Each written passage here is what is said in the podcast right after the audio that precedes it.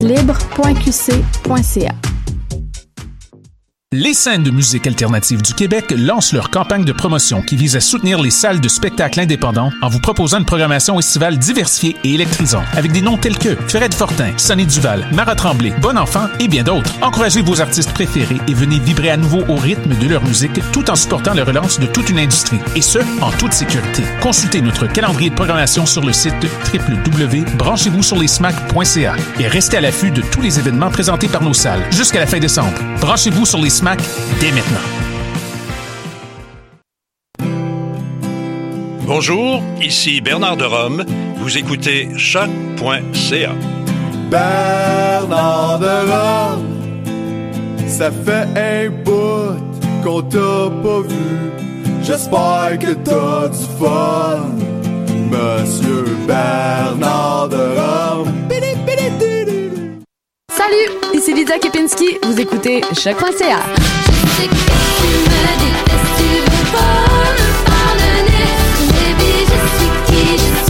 Du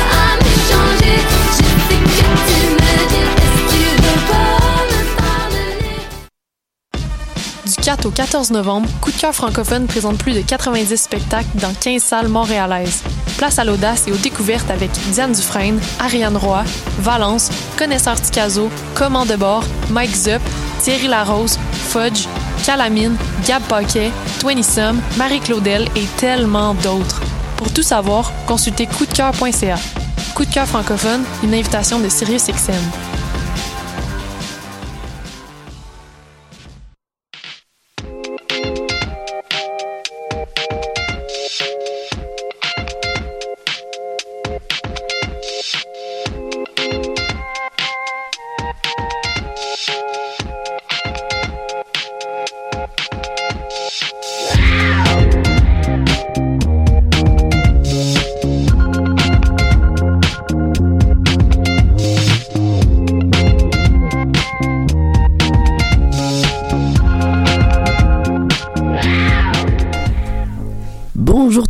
sommes le vendredi 12 novembre 2021 et on se retrouve aujourd'hui pour la 129e émission de l'animal politique. La semaine dernière, Daphné Chamberlain m'a remplacé au pied levé et je la remercie. Mais cette semaine, ne vous inquiétez pas, papa est de retour. Et croyez-moi, papa et ses enfants ont des sujets très très intéressants pour nos chers auditeurs et nos chères auditrices. Malheureusement, cette semaine, on ne parlera pas des élections municipales qui ont reconduit Valérie Plante à la tête de Montréal, euh, ou encore du nouveau maire euh, de Québec, enfin nouveau maire ou nouvelle mairesse, on ne sait plus finalement euh, ce qui est annoncé ou ce qui ne l'est pas. Euh, on ne parlera pas des accusations contre la Biélorussie d'envoyer des milliers de migrants euh, réfugiés vers l'Europe de l'Ouest en vengeant en, en, en représailles euh, du coup aux sanctions euh, qui sont euh, contre la Biélorussie. On ne parlera pas non plus de l'ouverture à la troisième dose pour les Québécois et les Québécoises de plus de 70 ans. En revanche, l'équipe vous parlera des violences dans les écoles ontariennes, de la victoire de Daniel Ortega au Nicaragua, et Francis, qui a suivi pour nous le dossier COP26, nous clôturera son sujet sur ce sujet plutôt houleux.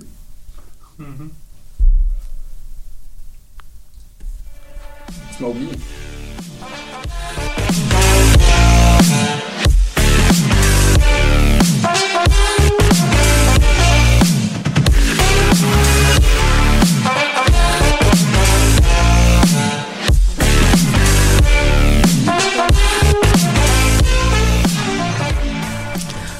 commence avec euh, James. Comment ça va James? Écoute, ça va bien, quand même. Euh, je dois dire que je suis très heureux de la victoire de Valérie Plante euh, cette semaine. C'était quelque chose de, de mémorable et, à se rappeler pour le restant de ma vie. Mais, Ouais, voilà. Ça c'est important.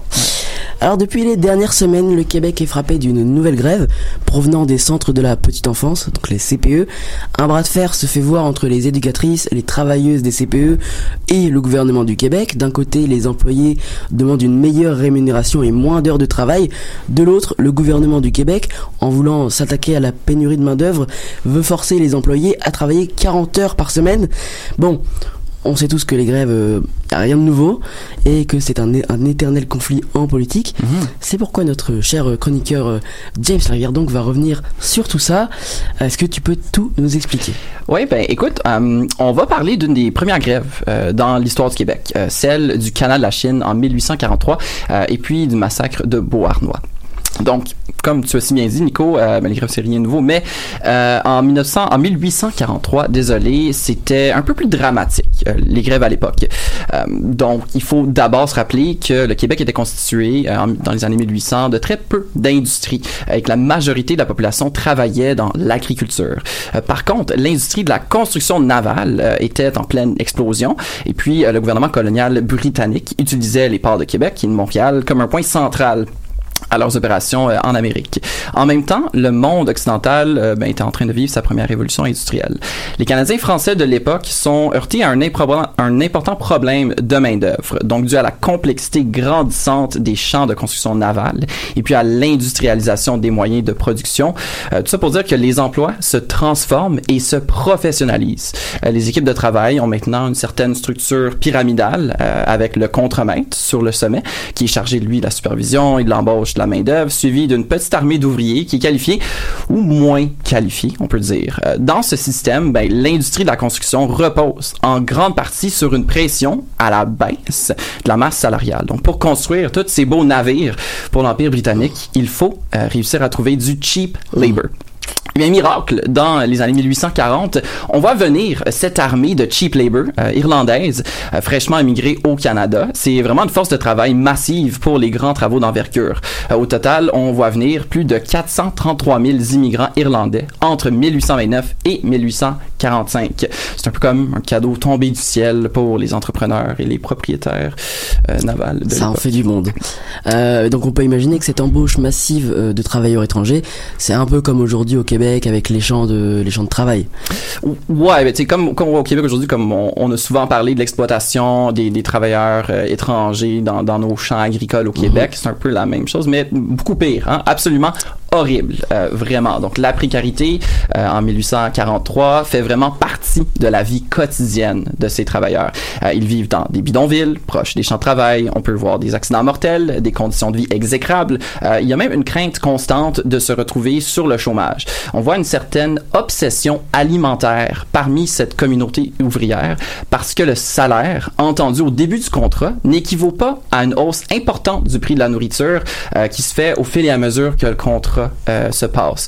De plus, ben, ces travailleurs étaient dépendants d'une industrie qui montait et qui fluctuait, donc montait et descendait selon l'humeur du marché britannique à l'époque, euh, avec toutes ces, ces grandes guerres et, et la mondialisation euh, qui, qui faisait sa place. Il faut surtout pas oublier que plusieurs lois existaient interdisant aux travailleurs de se regrouper et puis même de demander une certaine amélioration de leurs conditions de vie. Le droit à la propriété prime sur tout. Aujourd'hui, encore une fois, mais dans le temps, beaucoup plus. Euh, par exemple, au début des années 1800, une nouvelle loi interdit à tous les apprentis d'arrêter de travailler euh, et même les force à terminer leur contrat de travail sous peine de châtiment corporel. On parle même de torture à un certain égard euh, ou même d'autres punitions assez sévères. En 1843, on voit naître euh, une autre loi qui interdit tout travailleur de se coaliser euh, dans l'obtention de faire des revendications liées aux conditions de travail, donc de former un groupe syndical pour avoir des meilleures conditions. Et puis en 1821, toute personne qui incite même, donc même pas un ouvrier, mais qui incite un ouvrier sous contrat à la désertion de son travail euh, est passible d'une amende. C'est une loi importante parce que c'est un peu ça que le gouvernement va utiliser euh, maintes fois jusqu'à la fin du 19e siècle pour procéder à l'arrestation de plusieurs meneurs de grève euh, et de dirigeants syndicaux. faut voir dans ces mesures euh, que le gouvernement tente de contrôler et de subordonner la force de travail. Il veut les rendre dociles et utiles. Une belle citation du philosophe français Michael Foucault résume bien ce phénomène. Imposer la discipline et accélérer la production. La principale fonction de toutes ces lois, protéger la propriété et les moyens de production. Et euh, avec tout ça, euh, c'est sûr qu'on peut avoir qu'un climat tendu euh, dans les champs de travail. Et c'est là, dans cette soupape de revendications, Mhm. euh, qu'on voit naître un peu cette première grande grève à l'époque. Oui, vraiment. Ben, en 1821, euh, les travaux de, construction du canal de la Chine sont inaugurés. Puis se terminent assez rapidement, euh, en 1925. Euh, on a une explosion du commerce maritime qui se passe et le gouvernement annonce donc une deuxième expansion pour agrandir le canal de la Chine et le connecter au canal de Beauharnois. C'est une tâche absolument colossale. Il faut embaucher des milliers de travailleurs prêts à travailler sous des conditions miteuses. Puis le gouvernement, bien sûr, favorise l'embauche de 3000 ouvriers irlandais.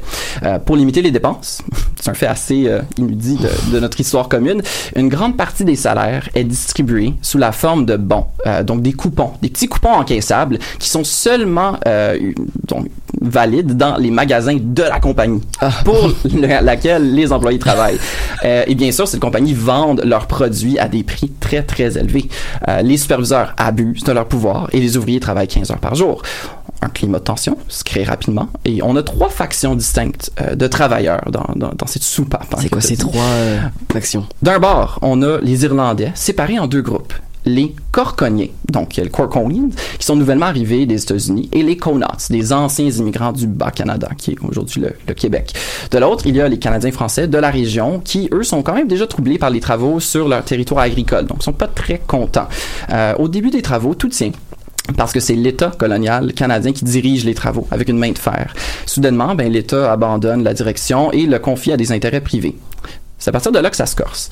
Euh, le 4 février 1843, 1000 concorconiens euh, décident ben, d'arrêter le travail, blâment le salaire inadéquat, les mauvaises conditions de travail. Euh, selon les lois de l'époque, ben, on le sait bien, c'est une mutinerie. Et puis les corconiens euh, en sont bien, bien conscients. 300 d'entre eux décident de s'armer euh, et d'attaquer les tanneries du village et tout ce qui passe sur leur chemin. Euh, on a un 71e régiment qui est appelé pour ramener l'ordre. Ils imposent une trêve. Les choses se calment, mais la violence reprend au début du mois de mars lorsque les Corconiens décident d'attaquer et puis de brûler euh, les maisons des Connaughts. Il y a une sorte de guerre de clans qui se passe dans ce chantier euh, en même temps et puis ben la violence entre les deux clans est tellement brutale euh, que même le 71e régiment qui a été ben, libéré pour, pour s'occuper de ça rebrousse chemin vers Montréal. Il fuit. Mmh.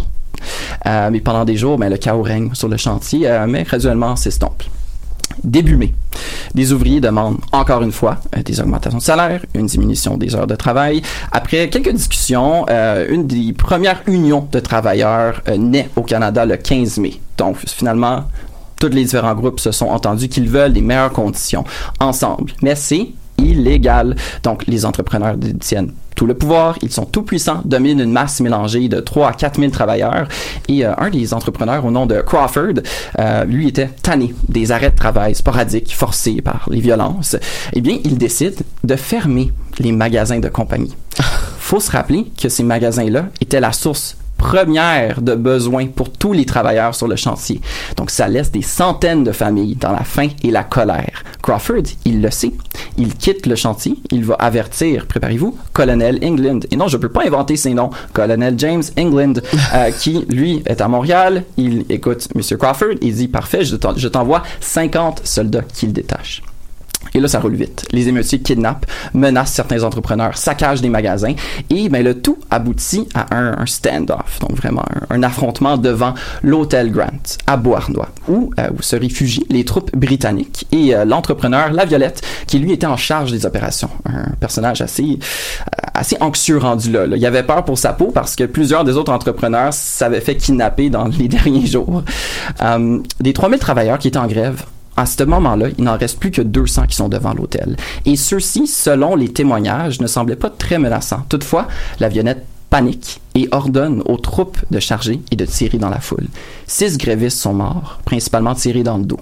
Plusieurs leaders sont arrêtés pour vagabondage et, euh, et pour émeute. Et puis le tout aboutit avec une vague promesse augmentation de, Mhm. de salaire. Vague.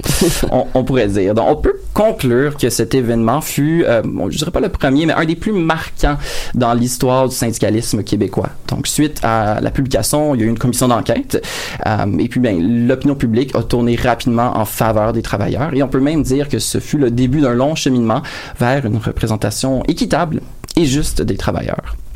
Je vous laisse ainsi avec cette belle citation publiée dans le journal Lyon de France en 1833. Pour le prolétaire, la vie se résout en ces trois mots. Naître, souffrir et mourir. La misère préside à la naissance et compagne inséparable, ne l'abandonne qu'à sa mort, sauf de bien rares exceptions. On était tous captivés. euh. Et voilà. Bravo James. C'est le fun l'histoire. Ouais. On aime ça. Merci beaucoup James pour ce nouveau retour historique euh, qui sonne quand même d'actualité encore aujourd'hui, même, même si les conditions de travail ont évolué évidemment. Ben oui. On commence notre écoute avec Fini la fête d'écran total. C'est un truc un peu sauvage. Clac, j'ai des marques un peu partout. Il fait beau. Sur la plage, on n'est pas sorti du tout. Regarde dehors, il fait nuit. J'en veux encore, donne plus fort.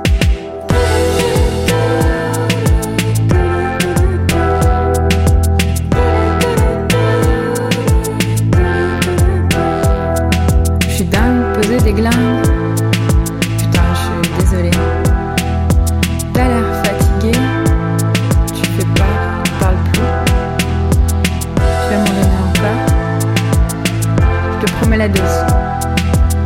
Je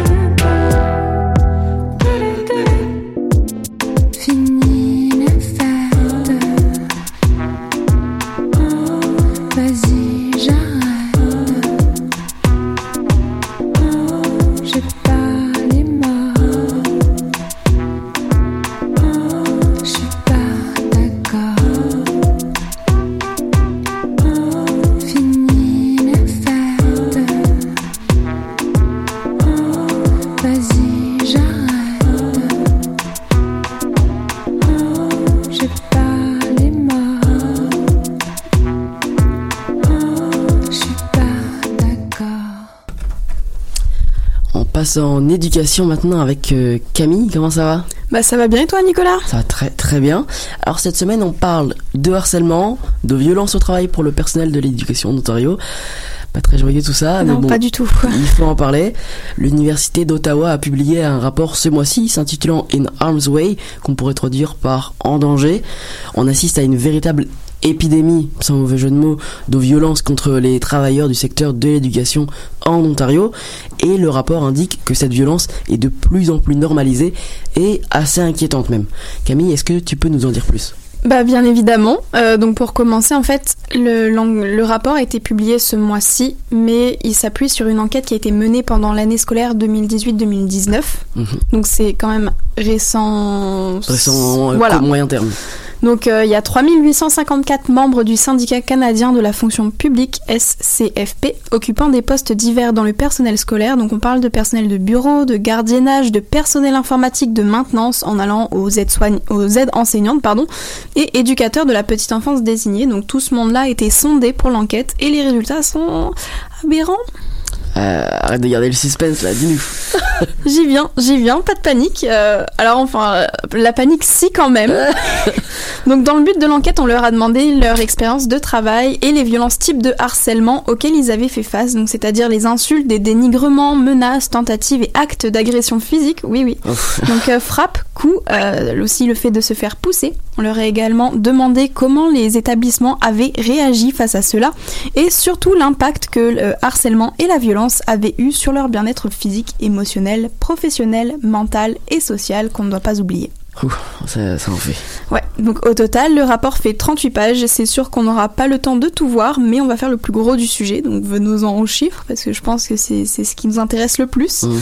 Donc euh, 89% des participants ont rapporté qu'ils avaient subi au moins un acte, une tentative ou une menace de force physique de la part d'une ou plusieurs personnes, que ce soit des étudiants, des parents, collègues et administrateurs. Donc entre Wow. parenthèses, honnêtement, je ne sais pas ce qui me choque le plus entre ces exemples.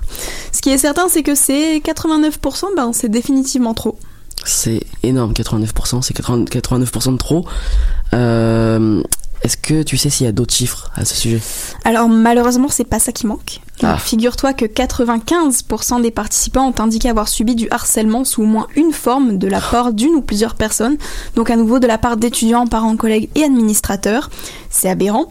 Wow. Les femmes participantes ont également rapporté qu'elles recevaient de plus grands niveaux de harcèlement de la part des étudiants et des parents comparé à leurs homologues masculins. Et là, tu te dis que tu peux pas tomber plus bas. Eh bien, si. Des participants s'identifiant comme ayant une invalidité ont rapporté qu'ils subissaient plus de harcèlement venant euh, de collègues et administrateurs. Ils ont aussi rapporté qu'ils faisaient face à des représailles sur leur lieu de travail et à des échecs euh, pour, pour s'adapter Mhm. y compris lorsque le handicap est acquis sur le lieu de travail. Donc, euh, ok, bon. Ce n'est toujours pas tout. Ah. En citant le rapport, les participants euh, BIPOC, je reprends le terme américain du rapport dont les initiales veulent dire Black, Indigenous and People of Color, et ces participants ont rapporté faire face à des taux plus élevés de représailles pour avoir signalé des cas de harcèlement ou de violence qu'ils avaient subis. Les expériences de violence et de harcèlement des participants comprenaient des insultes racistes, des microagressions, euh, le ciblage de symboles religieux et culturels, donc le, le hijab. Donc voilà, on est en 2021, là c'est... On est vraiment en 2021 Ouais, ou- euh, on n'est pas plutôt en 1921 Mmh, un doute. Ouais, donc là on a vraiment un, un gros problème, c'est quand même très grave, euh, tout ce qui se fait, hein, toutes ces discriminations en fait. Euh, tu parlais aussi des conséquences sur la santé mentale, physique, émotionnelle. C'est quoi les résultats par rapport à ça? Donc les résultats indiquent que 18% des aides enseignants seraient affectés d'un euh, PTSD, donc syndrome de stress post-traumatique après leurs incidents. Donc 13,5% d'entre eux seraient affectés de ce syndrome ou ressentiraient, euh, comment dire, des, des symptômes qui, se, qui sont associés à ce syndrome de stress post-traumatique au cours de leur incident euh, de la, la dernière année. Donc les résultats de l'enquête indiquent qu'un travailleur en classe sur 6 et qu'un personnel de soutien sur 6 courait un risque imminent de burn-out. Oh. 7,21% ou répondrait aux critères formels établis, donc 7,86%. Quant aux conséquences physiques, euh, des personnes reçoivent des objets qu'on leur lance dessus. La violence qu'ils subissent au travail peut être néanmoins encore plus grave. La violence peut entraîner des blessures importantes, notamment des commotions cérébrales, des fractures, des articulations disloquées, des blessures au dos et à la tête, des infectations et le rapport a même cité le coup du lapin. Oh, Donc ce personnel reçoit aussi beaucoup de gestes obscènes, de fausses accusations. Le harcèlement et la violence au travail ont des répercussions profondes et durables. 87% des participants indiquent que le harcèlement et la violence ont eu un impact sur leur vie. Oui. Et le pire, c'est que 80% ont déclaré que le niveau de harcèlement et de violence a augmenté au cours des dix dernières années. Et surtout, c'est le fait que ça se normalise. C'est impensable, normaliser le fait d'harceler, de violenter et même de discriminer du personnel. Euh, moi, je me demande dans quel monde on vit vraiment. Là, c'est ça remet un peu tout, tout en question, euh, puisque dans le rapport, il est aussi indiqué que la banalisation se fait surtout au niveau des administrateurs, qui parfois ne font rien ou euh, doivent ignorer ce qu'on leur rapporte. Ah, Là, tu parles de banalisation, de normalisation. Encore une fois, ça réussit à ceux qui persécutent. C'est juste affligeant en fait. Ça. Est-ce que euh, des gens tentent d'expliquer ce phénomène et de savoir pourquoi ça augmente? Dans un article paru sur le droit s'intitulant Ontario harcèlement et violence bien ancrés en éducation, selon une étude, donc euh, Chris Brucker, professeur titulaire au département de criminologie de l'Université d'Ottawa, a déclaré, et je cite, Ce n'est pas un problème de voyous ou d'enfants violents, c'est une crise causée par un manque de financement, ce qui veut dire qu'il n'y a pas assez de personnel pour répondre aux besoins des élèves et donc que les enfants ne reçoivent pas l'aide dont ils ont besoin. Le système est en état de surcharge et de sous-financement. Je suis allée sur plusieurs autres articles, et autant anglophones que francophones, et le différent panel de spécialistes contactés explique plus ou moins toute cette même idée. Euh, donc la cause pourrait, enfin ça pourrait être une partie de, de la causes là, mais je pense que ça explique pas tout non plus. Que la raison soit valable ou non, il faut quand même agir en tant qu'adulte responsable, pas en tant que personne sans limite. Puis t'es sur- pas obligé non plus d'aller comme faire des commotions cérébrales à quelqu'un pour juste dire que t'es pas content. Surtout que remettre cette, tout ça sur la faute de l'argent, de on n'a pas assez de financement, c'est pas une question de financement, c'est une question d'éducation. Après, oui, peut-être, il y a, il y a Il y a effectivement un un problème de, financement, il y a un manque de personnel qu'on voit aussi beaucoup dans les médias, Mm. mais Il y a quand même une part d'éducation derrière, que ce soit des parents ou des, des étudiants, mais en tout cas, on voit que ce- que ce soit les parents ou les étudiants, tout le monde frappe, donc bon, il n'y a plus rien à faire. Euh, Est-ce que tu as d'autres choses à ajouter avant de clôturer ta chronique? Ben, moi, je vous conseille vraiment d'aller voir euh, ce rapport parce qu'on peut malheureusement pas le, décortiquer en entier ce midi parce qu'il fait aussi 38 pages. Euh, Mais il est vraiment complet, tout est expliqué, ce qui est considéré comme harcèlement, donc tous les types, qu'est-ce qui est considéré comme comportement menaçant. Il y a une page entière aussi consacrée à la démographie, quel pourcentage de gens ont participé, les groupes d'âge, l'identification sexuelle, enfin tout est vraiment détaillé là, donc c'est vraiment complet. Et on pourra vous mettre ça juste après l'émission sur euh, la page de l'annuel politique. Merci beaucoup Camille pour cette chronique, euh, pour le moins peu joyeuse, on peut dire, mais bon, Ouais. il faut quand même en parler de ces sujets-là. Euh, mais il est plus important d'en parler que bah, de continuer à cacher, remettre sous le tapis. J'imagine que ça se passe en Ontario, mais ça se passe probablement aussi au Québec. Ouais. Il n'y a pas d'études, c'est ça, il me semble, sur... euh, Alors, il y, a eu, sujet il y a eu des études qui datent, j'en avais vu une qui datait de 2012, d'autres qui datent entre 2018 et 2019. Enfin, c'est un peu plus, un peu ancien, ouais. mais il n'y a pas vraiment de, de neuf, neuf. Ok. Mais Voilà. c'est sûr que c'est c'est présent là. À mon avis, c'est voilà, ça c'est similaire. Tout de suite, on écoute Violence interprétée par Bagaille.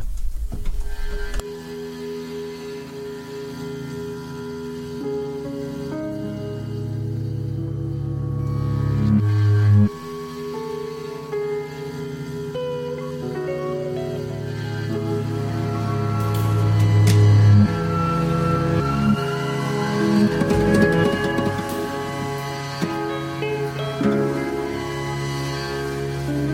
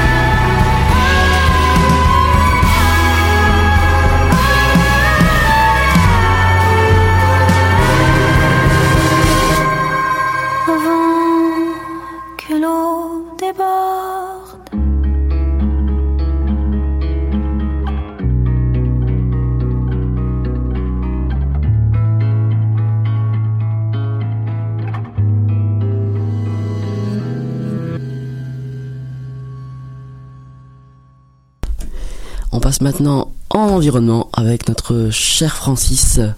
Comment ça va Francis? Ça va bien toi Nico? Ça va très très bien.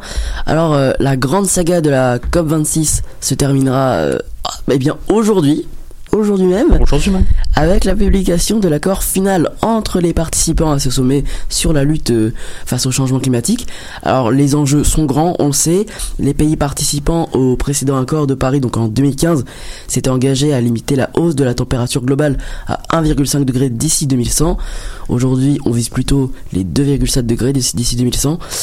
On n'est pas sur une euh, bonne euh, voilà. Je rappelle que 1.5 c'est catastrophique déjà. c'est déjà catastrophique. 2.7 c'est Encore pire. Un autre mot? Je pense c'est ap- apocalyptique. Apocalyptique, vraiment. Montée des eaux, sécheresse, euh, on en passe. Ma chronique elle sera pas heureuse non plus. hein. Ah bon, c'est pas une émission heureuse aujourd'hui. aujourd'hui qui est heureuse, hein? On est toutes très sombres. On est tous down. C'est la pluie, ça. Alors, Ça va euh, être ça, oui. Désolé, public. on est donc en situation d'échec à ce niveau, euh, d'où l'urgence de renégocier un nouvel accord. Le texte final n'est malheureusement pas encore disponible. Toutefois, un brouillon entre guillemets de cet accord a été publié euh, mercredi. Et Francis, euh, toi, tu nous en parles depuis bientôt un mois de la COP 26. On connaît tout par cœur, on est vraiment des experts. Est-ce que tu peux me partager les grandes lignes de cet accord? Avec grand plaisir, Nico. À noter que, tu l'as déjà dit, mais je le dis encore, c'est un brouillon. Donc, tu sais, c'est pas la version Ouais. finale qui est supposée sortir aujourd'hui, puis qui est peut-être sortir en ce moment. Ah. C'est le fun. euh, On, on ira voir tantôt. Oui. J'en parlerai la semaine prochaine de, de la version finale. Je peux pas en parler là, malheureusement, mais j'ai hâte. Bon. Certains engagements font peut-être toujours l'objet d'âpres négociations et ne sont donc pas inclus dans cette version de l'accord, notamment sur l'abandon d'énergie fossile et l'atteinte de la carboneutralité, des sujets très sensibles Mhm. en ce moment. Euh, il y a sept sections différentes dans le texte que j'ai recoupées en cinq à des fins de synthèse. Je n'ai pas 40 minutes euh, pour faire ma chronique, euh, j'en ai huit, donc j'ai j'ai recoupé ça en cinq. Euh, je tenterai donc d'être bref tout en étant exhaustif. Défi accepté. Yes. La première partie concerne la science. Les pays participants s'engagent notamment à reconnaître la science comme étant le guide principal dans l'élaboration d'un plan de lutte contre les changements climatiques. Les participants reconnaîtront ainsi que l'activité humaine est la principale cause du réchauffement planétaire de 1,1 degré Celsius qu'on a en ce moment. Euh, ben, en fait, c'est, on- on- on- depuis l'ère pré-industrielle, la température a augmenté de Oui. 1,1. C'est juste que ce soit clair. Euh, et, euh, et que les conséquences du phénomène se font ressentir partout dans le monde en ce moment. Il n'y a pas une région du monde qui échappe à, ces- à ce réchauffement-là.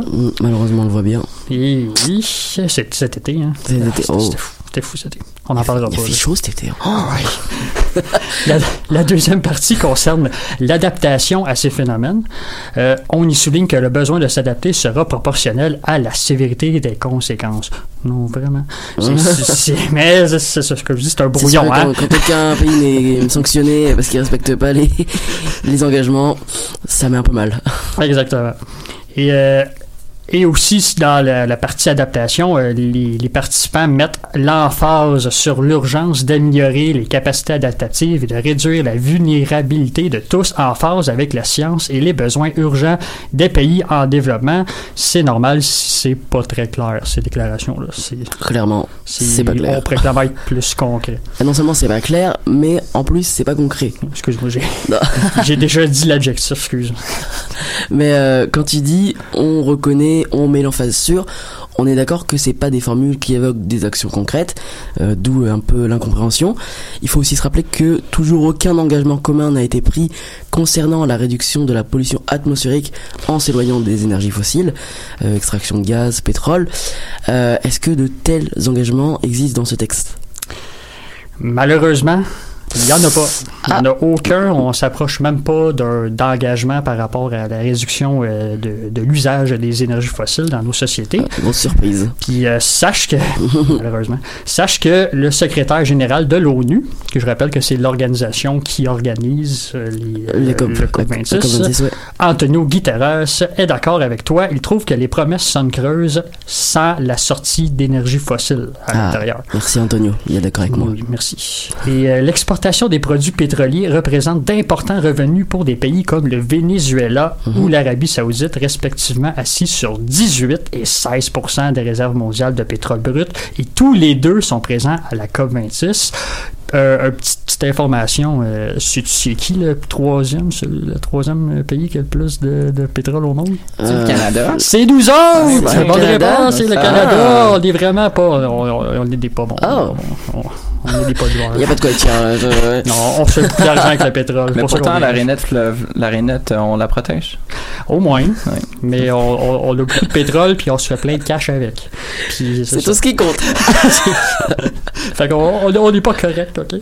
Ça. Je continue ma chronique. Oui. Négocier des engagements concernant la baisse ou l'abandon total de l'usage des énergies fossiles est donc fastidieux. avec, euh, la- avec ces trois pays-là à la COP26. Le texte publié mercredi a toutefois une partie qui s'intitule Atténuation. C'est euh, le seul bons points. point qu'on peut s'approcher un peu de ça. Euh, on y affirme que les participants sont invités à envisager l'éventualité de penser à peut-être contempler la possibilité de réduire la production de CO2. Peut-être. Évidemment, c'est je niaise, c'est pas écrit de même, c'est juste parce que c'est tellement pas clair, je me suis amusé un petit peu à genre rendre ça encore moins clair. Encore plus compliqué à comprendre. Euh, il dit simplement que les pays en- envisageront des façons de réduire l'émission de CO2, mais tu vois, Nicolas, comment le tout manque de précision ici aussi. Les partis sont aussi invités à accélérer euh, la transition vers des énergies plus vertes et à euh, reconnaître qu'une hausse de 1,5 degrés Celsius, c'est mieux que les 2,7 qu'on va connaître en ce moment. Fait que, même si ça reste une hausse, c'est un objectif qu'on devrait At- continuer à à- atteindre et Ouais. pas dépasser. c'est celui d'ailleurs qu'on a qu'on s'était entendu à l'accord de Paris. En 2015, on a ouais. limité ça à 1.5. Donc si je te suis bien, il n'y a pas d'engagement commun ratifié dans ce texte, mais rassure-nous, ça ne veut pas dire qu'aucun pays s'est engagé à réduire ses propres émissions de gaz à effet de serre. Non, effectivement, c'est euh, là. je, parlais surtout d'engagement commun dans l'accord, mais non, il y a, beaucoup de pays qui, font des engagements euh, en marge du sommet. Euh, des États comme la Pologne, le Chili et le Vietnam se sont par exemple engagés à ne pas investir dans de nouvelles centrales à charbon et à éliminer progressivement la production d'électricité à partir de ce matériau polluant. Toutefois, ces engagements ont été faits en marge du sommet et, comme je le disais, ne concernent malheureusement que ces trois pays. Pour revenir au texte, j'ai presque fini, il reste deux parties. La quatrième partie concerne la gestion des pertes et des dommages causés par les changements climatiques. On y souligne l'urgence de soutenir financièrement les pays en voie de développement, particulièrement vulnérables aux changements climatiques causés par les pays plus développés. Et euh, ça, c'est le grand paradoxe de, de cette crise climatique. Et euh, on, on urge aussi euh, les pays développés à euh, absorber une, une- une- une partie des coûts et des pertes en dommages éventuellement causés par une catastrophe écologique qui s'en vient. Le texte incite aussi à ne pas négliger l'aide que toutes les parties concernées par cette crise peuvent apporter en prenant les populations autochtones comme exemple. Donc tout le monde, on essaie de faire participer tout le monde à la, à la lutte euh, au changement climatique, on laisse personne de côté. Finalement, la dernière partie se nomme collaboration. On insiste sur l'importance de la collaboration internationale dans le développement de stratégies innovantes pour lutter contre cette crise et la prise en compte des jeunes dans le processus de prise de décision. Voilà.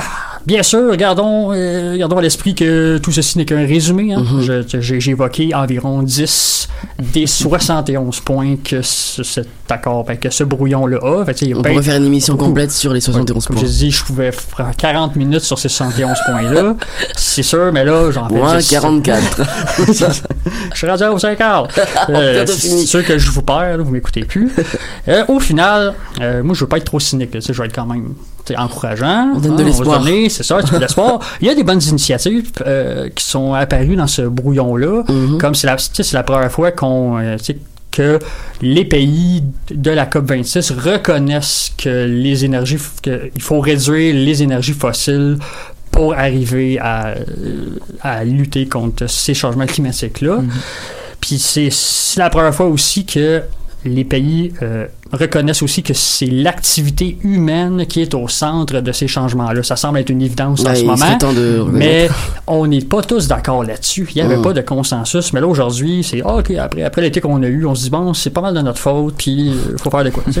fait que c'est ça au moins. C'est c'est pas beaucoup, mais c'est ça.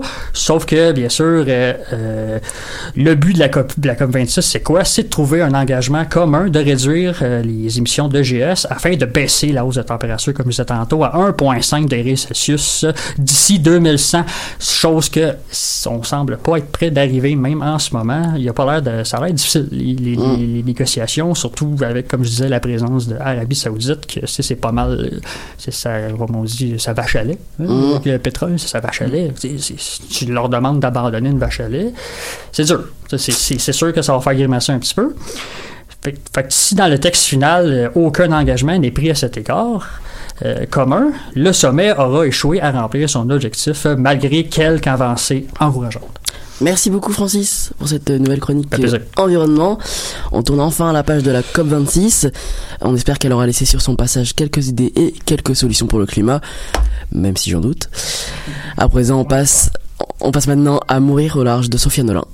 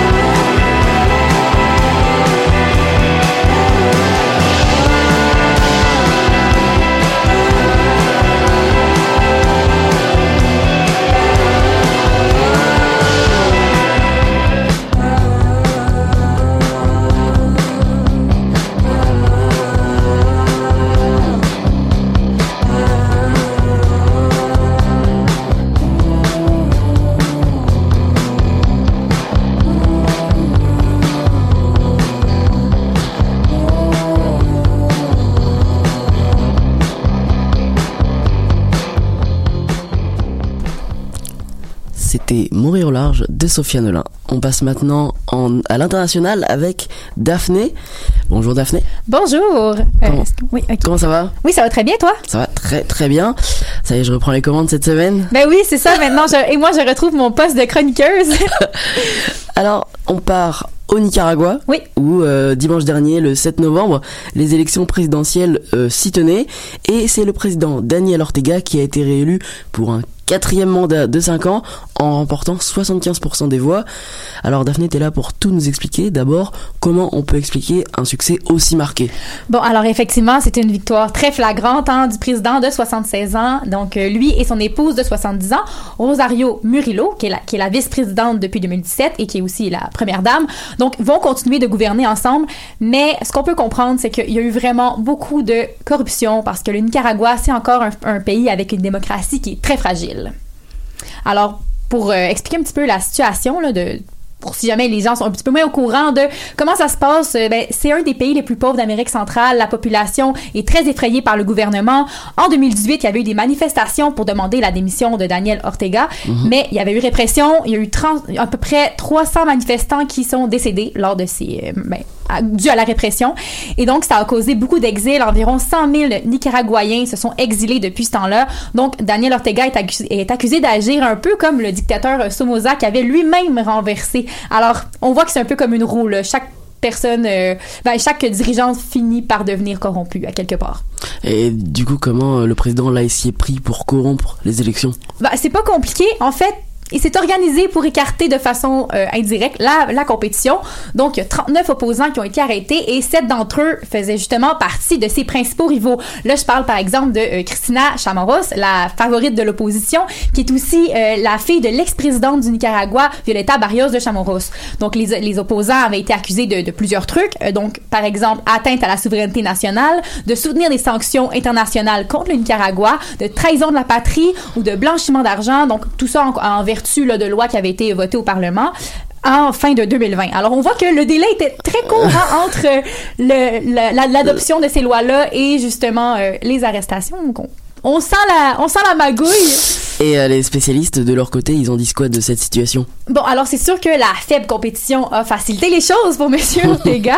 Donc, euh, si je peux reprendre un peu l'analyse de euh, Kai Tyler, qui est une spécialiste de l'Amérique latine de l'Université de Santa Barbara, elle expliquait que ça enlève vraiment la crédibilité au scrutin, Ah, effectivement, parce que Monsieur Ortega était seulement contre des candidats de partis mineurs ou qui étaient vraiment pas nuisibles à sa victoire, ou bien qui étaient contrôlés par le régime en place. Il restait quand même cinq candidats là, pour affronter Monsieur Ortega, mais ce qu'elle expliquait aussi, Madame, euh, Madame Tyler, c'est que oui, le président avait déjà euh, manipulé des élections auparavant, mais d'après elle, c'était la première fois qu'il allait aussi loin là, pour vraiment écarter le maximum la compétition.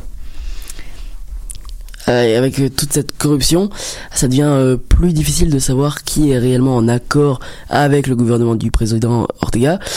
Est-ce que tu as des informations sur justement le taux de participation pour cette élection?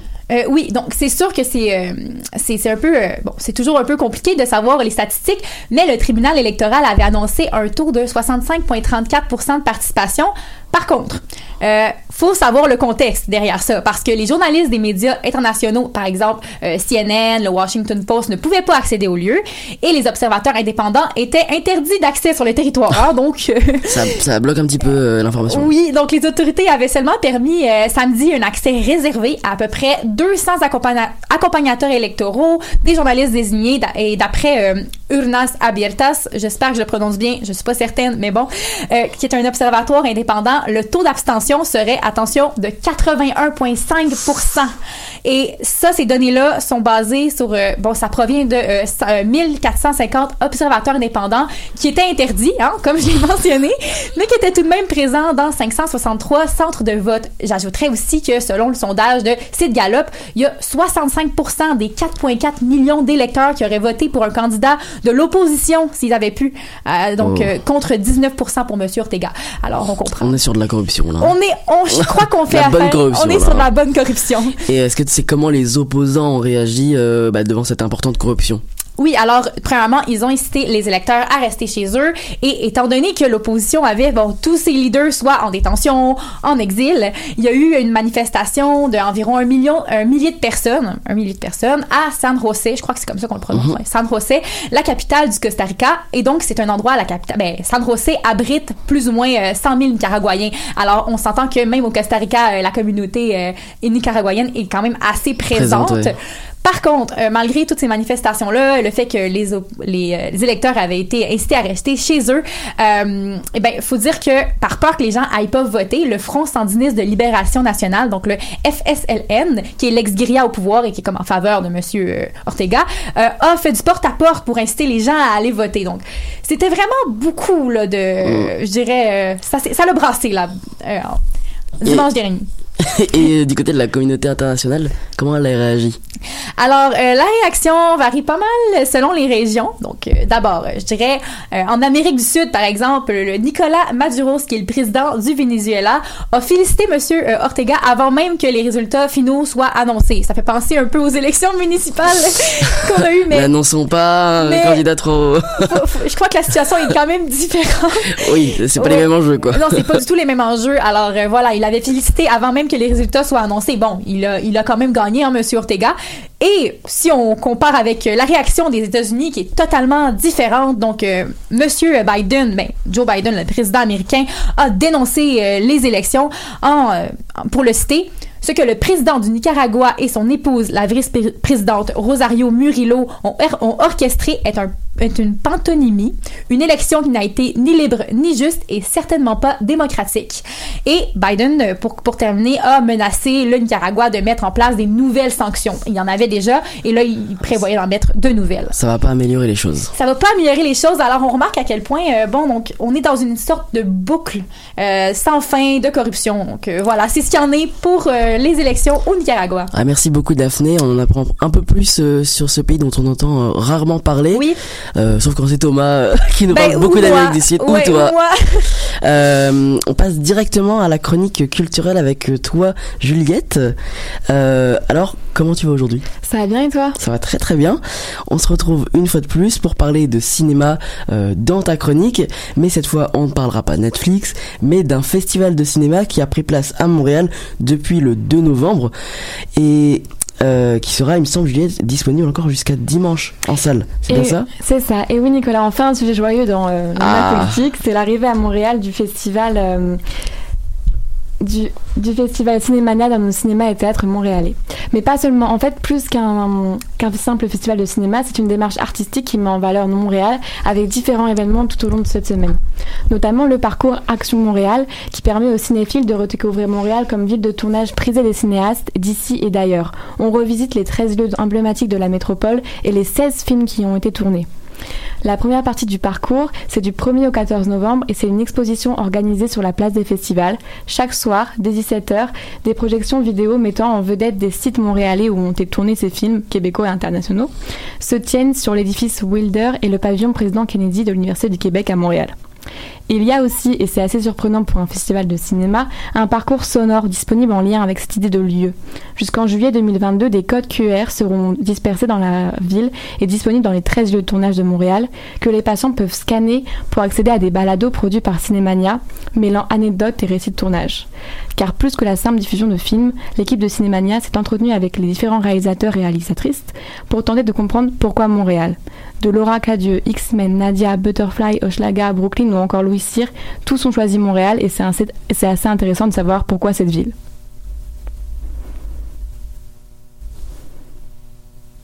Euh, et en plus de ces événements, est-ce que tu as des informations sur le festival en lui-même?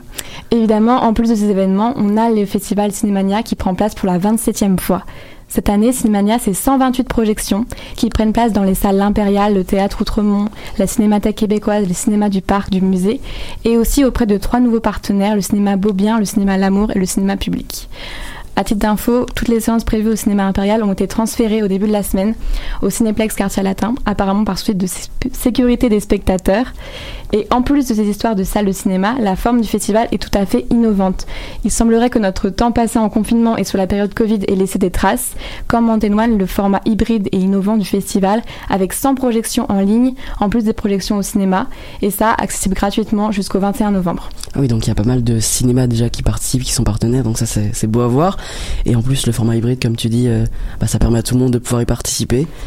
Euh, donc on voit vraiment que les deux dernières années qu'on a vécues, donc les deux années de pandémie, ont marqué le milieu de la culture. Euh, et en fait, ça pourrait tenir sur du long terme. Finalement, Juliette, c'est quoi le but premier de ce festival? En fait, au-delà de la forme, le fond de Cinémania, c'est avant tout faire découvrir les dernières œuvres issues de la francophonie, et ça de manière internationale. La sélection, ça, elle compte 70 longs métrages de fiction, 10 documentaires d'actualité et 30 cou- courts-métrages émergents.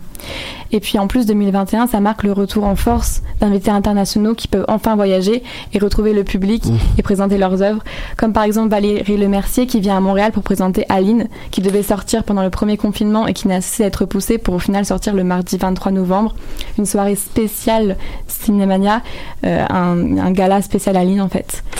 Et le second but du festival, c'est aussi de juger les créations entre elles. Les films notamment sont mis en compétition dans Visage de la francophonie avec trois grandes récompenses à obtenir. Le prix du meilleur film TV5 Québec-Canada pour le meilleur film de la compétition qui doit en fait montrer un attachement aux sujets sociétaux. Aussi le prix du rayonnement Banque nationale pour le meilleur long métrage québécois ou en coproduction minoritaire québécoise. Et le prix du jury Banque transatlantique qui sera le coup de cœur du jury. D'ailleurs, ce jury-là, il sera coprésidé par un duo franco-québécois formé de la réalisatrice Catherine Corzini et du comédien Rémi Girard. Pour revenir au festival, il reste donc cet après-midi, ce soir, samedi et dimanche, et la programmation est disponible sur le site Cinémania.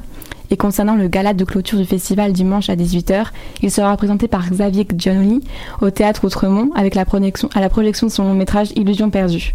Et si vous avez raté la soirée de lancement avec pour la première fois un film québécois qui était une révision de Catherine Terrien, je vous conseille de vous rendre à celle de la fin. Merci beaucoup Juliette. Merci à toi. Plein de, plein de beaux films à voir d'ici dimanche euh, en salle et jusqu'au 21 novembre en, ligne. À titre personnel, j'ai hâte de voir Aline. voilà. euh, je, je retiendrai aussi que la pandémie a changé le monde du cinéma pour encore longtemps. C'est ainsi que se termine notre 129e émission de l'Animal Politique. Un grand merci à toute l'équipe du jour, James Larivière, Camille Dehaene, Francis Auclair, Daphné Chamberlain et Juliette Roussel. Merci également à Manon Tonfé en régie. C'était Nicolas Fivel. On se donne rendez-vous vendredi prochain, même lieu, même heure. Bonne semaine.